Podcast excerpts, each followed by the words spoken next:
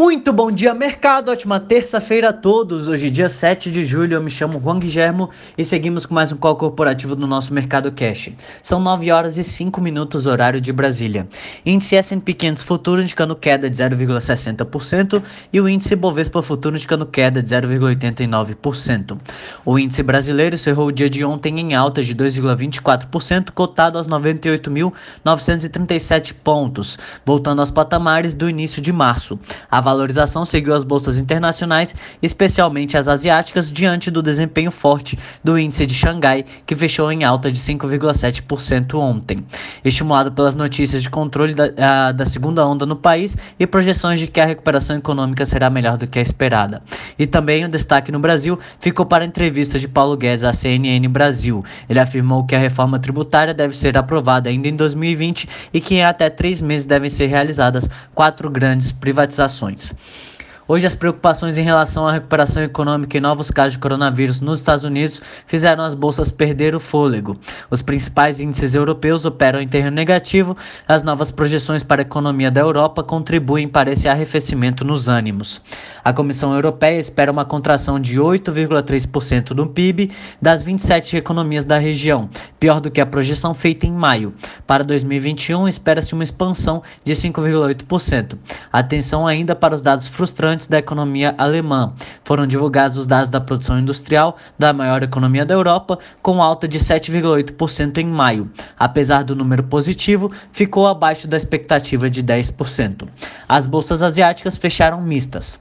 Entre as commodities, os contratos futuros do minério de ferro negociados na bolsa de Dalian fecharam em alta de 2,68%, cotado a 109,16 dólares, e o petróleo Brent opera em queda de 0,26 a 42,99 dólares. No cenário corporativo, temos notícias da Vale, em que a Vale levantou 1,5 bilhão de dólares com uma nova emissão de títulos no mercado externo. A operação foi feita pela subsidiária Vale Overseas. os títulos vencem em julho de 2030 e irão pagar um retorno de 3,85% ao ano para o investidor. Segundo o comunicado, a Vale pretende aplicar os recursos levantados em finalidades corporativas em geral.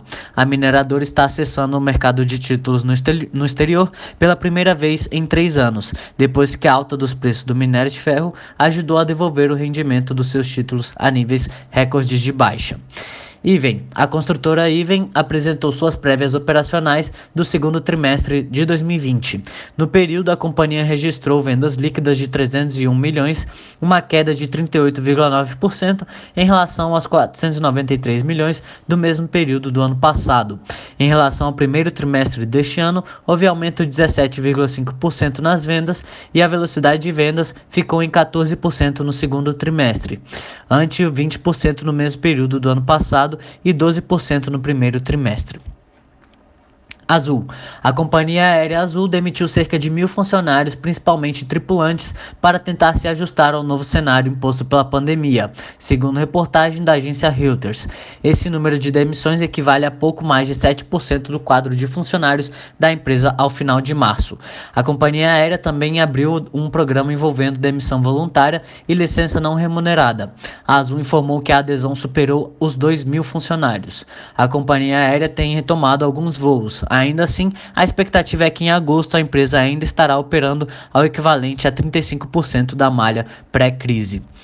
Profarma. Já o grupo Profarma anunciou que contratou um grupo de bancos para coordenar potencial oferta primária de ações do seu braço de varejo D1000, que reúne as redes Drogas Mil, Farmalife, Drogarias Tamoio e Drogaria Rosário. CVC. A CVC comunicou que está em tratativas internas finais sobre os termos e condições definitivos de uma operação de capitalização da companhia para fortalecer sua posição financeira diante dos desafios da pandemia, disse a companhia em comunicado. O comunicado não traz detalhes adicionais sobre a possível capitalização. A CVC diz que até o presente momento não foi possível finalizar a elaboração das demonstrações financeiras de 2019 e das informações intermediárias do primeiro trimestre. A companhia trabalha para concluir demonstrações financeiras de 2019 e informações intermediárias para apresentá-las até o dia 31 de julho.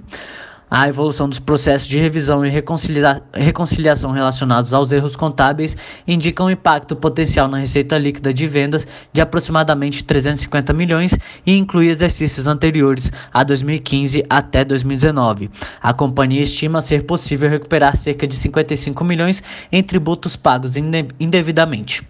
Sobre os efeitos da pandemia, a CVC disse que as perspectivas para a retomada das atividades do setor indicam impossibilidade de recuperação de certos ativos, levando à necessidade de registro de provisão para impairment no primeiro trimestre de 2020 de aproximadamente 475 milhões referentes a ativos intangíveis e 81 milhões referentes a créditos de tributos diferidos.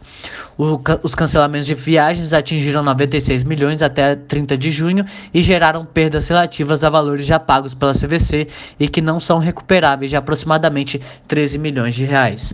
O, atualmente, o, o atual cenário econômico gerou incremento da inadimplência de clientes correspondendo a 72 milhões com baixa expectativa de recuperação. A companhia tem saldo de aproximadamente 380 milhões junto a companhias aéreas referentes a bilhetes já pagos e que podem gerar perdas, perdas adicionais caso alguma companhia encerre suas operações sem honrar ou transferir bilhetes para outra empresa. Renova. A Renova Energia entrou com dois pedidos de recuperação judicial na segunda-feira. O objetivo é melhorar a estrutura da companhia e atender aos credores. O primeiro plano é exclusivo às sociedades do projeto Alto Sertão 3, fase A, vinculadas ao financiamento originalmente obtido junto ao BNDES. O outro contempla a companhia e as demais sociedades em recuperação judicial do Grupo Renova, em trâmite perante a segunda vara de falências e recuperações judiciais da comarca do estado de São Paulo.